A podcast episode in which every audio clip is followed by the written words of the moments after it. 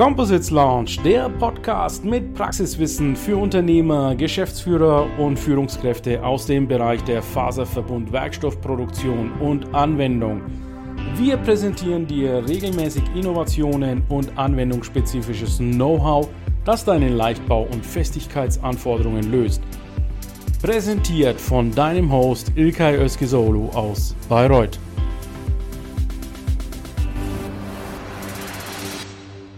Morning. Good morning, Ilkay, live from the JEC.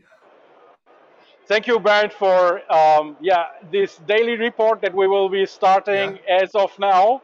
Yes. Um, we have a fantastic show here at the JEC. I'm in front of the Composites United booth. Yes. Friends, friends, you know, Composites United is yes, the association for composites, and they have a very big booth here together with CFK Valley. You can see that in the background fascinating to have you here from the trade show, Ilkay. Uh, please tell us a little bit. How is it? How does it feel? I think it's the first time after 2019 that it happens due to the pandemic. How, how is it today? How is the atmosphere? Yeah, the atmosphere uh, up front is uh, fantastic, of course, because people were so thirsty to meet again in person. We have a wonderful setup in the digital world, of course. We met yes. a lot of times on Zoom and on Teams, and now people are shaking hands. You know, uh, yes. of course, of course, reasonable, but uh, talk about business, uh, look in the eyes, and, and, and discuss all the topics that have been accumulated over this challenging period. It looks like that this challenging period is about to be overcome, at yes. least from the pandemic point of view and um, I have to say, I have to say that I'm very happy to see a high visitor frequency here at JEC. Uh, we are near Paris. We are not in Paris. We are outside of Paris, mm-hmm. near the airport Charles de Gaulle. This is Villepinte is called this expo center. So if any one of you guys want to still see, I will show you now around uh, in a few moments. If you want to uh, come to JEC, be uh, be here you know, um, it's fantastic. Yeah, this sounds fantastic. Ilkay, you have, I mean, it's the first time after two years or, or, or more that you, you, you are in, in touch with the industry. How is it? How are there many innovation, it's innovations to see? This is a very innovative industry. Tell us a yeah. little. Tell us the secrets. Yeah. What do you see? Yeah, the, the, the composites industry traditionally is very, very innovative. So composites, let me define composites first because there always is some question about what is a composite. So composite essentially, you know, can be any any elements that are combined together. Yes. The the most common element we know from nature is wood, where we have cellulose and lignin. And um, this industry, however, is more focused on fiber reinforced plastics, short form FRP. Some yes. say even CFRP because uh, the carbon community is a bit special, so they would not only say fiber reinforced plastics, but composite fiber reinforced plastics or polymers. It is an exchangeable, the P is exchangeable. So this JEC has um, an innovation award, and I've streamed the ceremony just last week. Check it out on my channel. Fantastic. Uh, and it, it was a great opportunity to see all these awards, and they have included solutions, fiber reinforced plastic solutions for the aerospace, the marine, of course, the automotive, medical equipment. So there is a vast majority of applications available that fiber reinforced plastics can be used. Particularly, it is traditionally used as a lightweight contributor so any electric car, flying airplanes should be supposed to be lightweight, of course, and therefore yes. you see a lot of innovations in the lightweight sector. But not only that, it is of course also a strong fiber. Carbon fiber has a very high tensile strength, so you can you know increase strength, mechanical durabilities. Then we have corrosion resistance in yes. in composites, and you you can find so many different innovations here just this morning, I saw a post from an um, cockpit in, in, the plane in an aircraft, the dashboard that has uh, already some you know empty spaces where you can put all the instruments and the the screens inside. And this is uh, you know um, a very large piece of equipment. And of course, in the past they did this with um, steel, and now it's uh, with composites, so it's half of the weight, uh, you can say. And innovation takes place at these places: lightweight, strength increase, and and yeah. these things. Okay. Ilkay, another question. I mean, this is a very innovative industry, very technical in, uh, uh, industry, and uh, wait, wait a minute, Bernd. Uh, I have a colleague here just now oh, passing oh, wow. by. His name is Nasri. Can I introduce you yes, to Nasri please, for a moment? Please. Nasri is a business developer, and he's from the textile industry, so he's a textile um, nerd. And I want to ask Nasri. I will give him now uh, this yes. piece here. Yeah. Nasri, so how did you Good perceive? Morning, Nasri, welcome. How did you perceive the the JEC uh, so far as a textile guy, as a reinforcement? Yeah, yeah. Good morning, Ben. Nice to see you. Good, Hi. Good morning, Nasri. Hi, hi. Well, uh, well, and uh, to thank Ilkay for giving me the opportunity to uh, to share He's this just nice making a business moment. contact, yeah. no, absolutely. It's a great, great event. Uh, it's it's a great field, whatever is it. I mean, the, the composite, uh, as you know, is, uh, is the versatility of the applications. It is aerospace, automotive, uh, building construction, medical. Yes. It's, it's really unlimited. And me as a, as a technical textile engineer, it's, it's like a playground here. And it's mm. so fun to, to see people again, to meet people again, to see people happy meeting each others of this, after this very difficult time.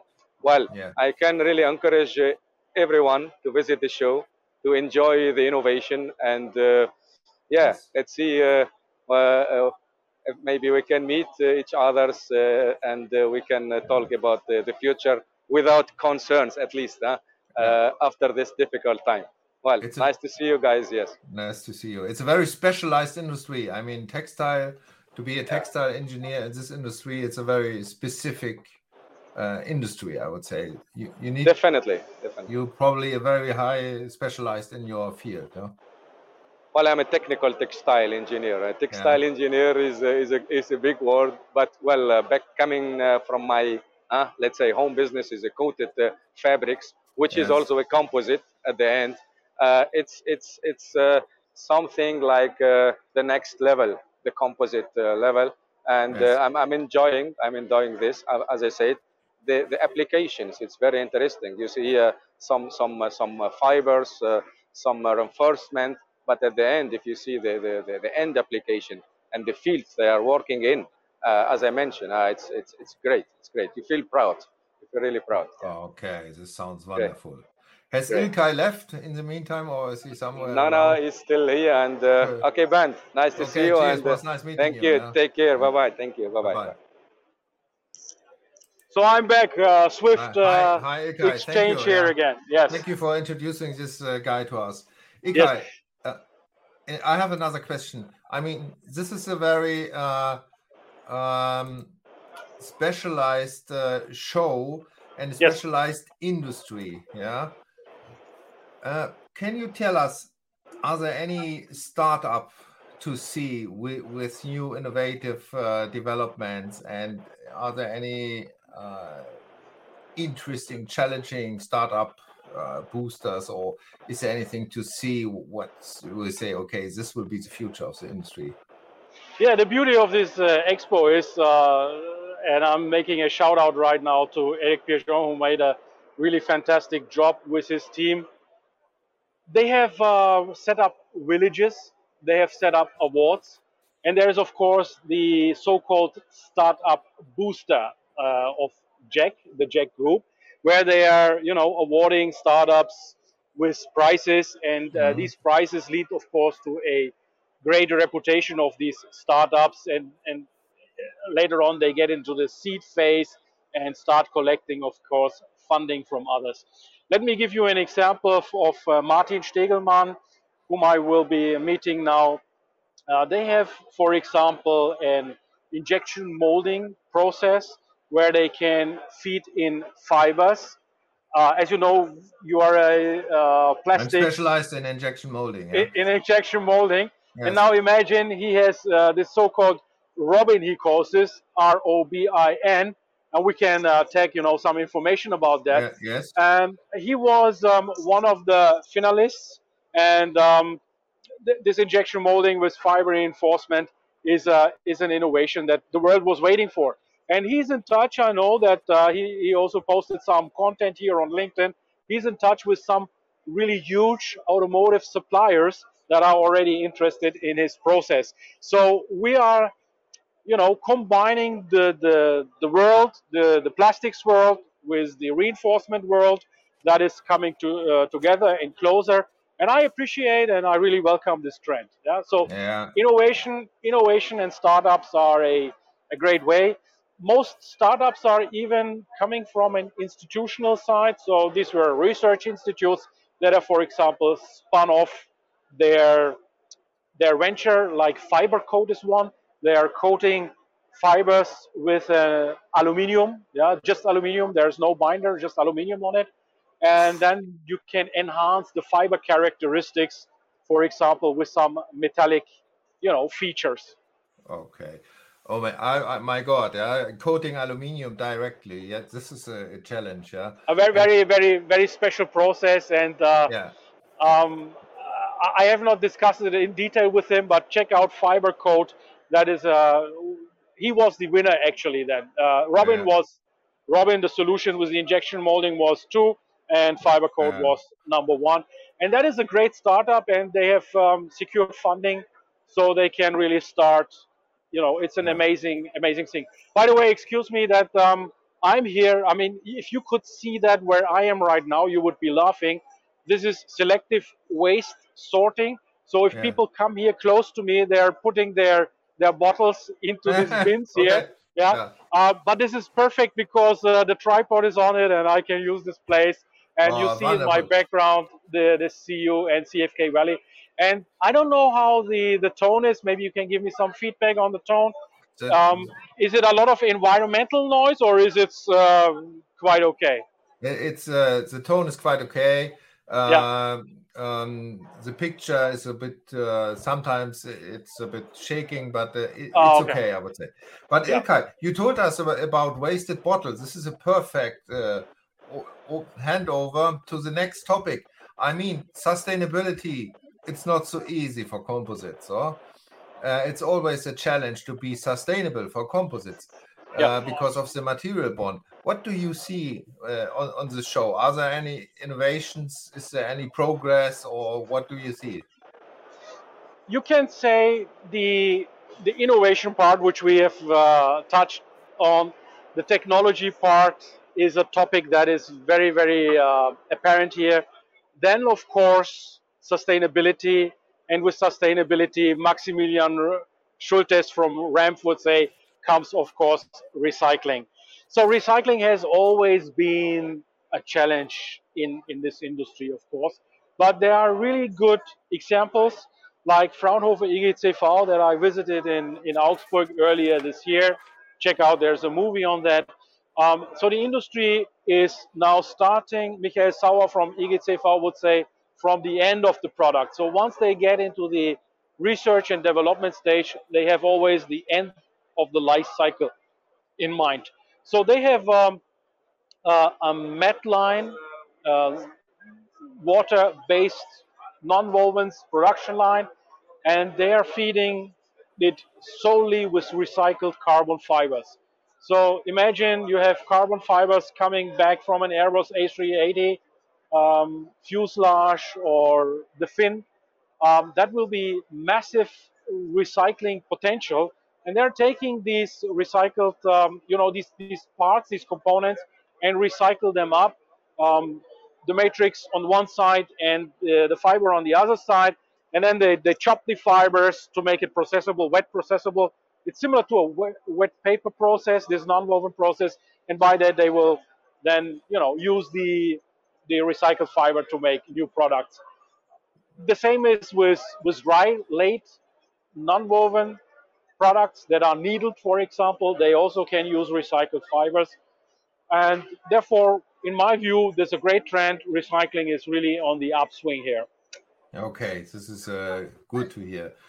there are so many news. Okay, you you, to, you told us about uh, so many innovations and news. Is there something particular which fascinates you? Is there something uh, where uh, which you found on, on the trade where you said, "Oh wow, this is a, the one thing"? Or is there is there anything what you have in your pocket for us?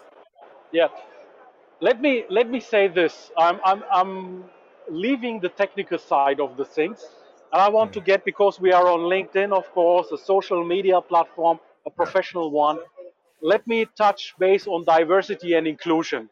So again, congrats to Eric and his team. They have women in composites. They have an initiative, Women in Composites, because in the composite sector, you will see me always interviewing male candidates, yeah, male professionals, experts. And I'm always saying, where are the ladies, the technicians, the engineers of this world?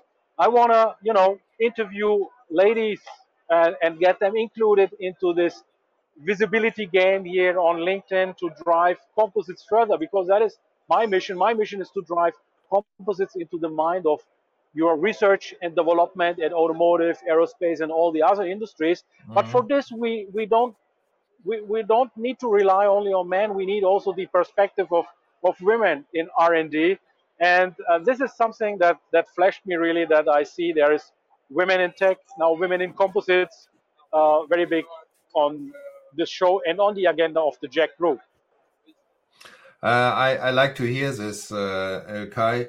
I mean, we have something in common. We have been working in the industry, both of us, for decades. Yeah? But yeah. now uh, we have uh, more or less people in our focus. Yes, this is yeah. the most fascinating thing uh, in the industry, at least for me, and I think also a little bit for you.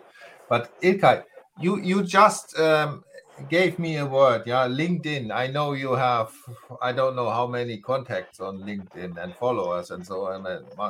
It's a massive number, but have you met any uh, important? I mean, apart from Nasri, of course, yeah, have you met any social CEOs or particular special people also on the show? Yeah, over there, um, over there, uh, uh, the camera is uh, mirror wrong. Over there, we have uh, CG Tech, Oliver, yeah. who is also the co-founder of the Composites yeah. Lounge.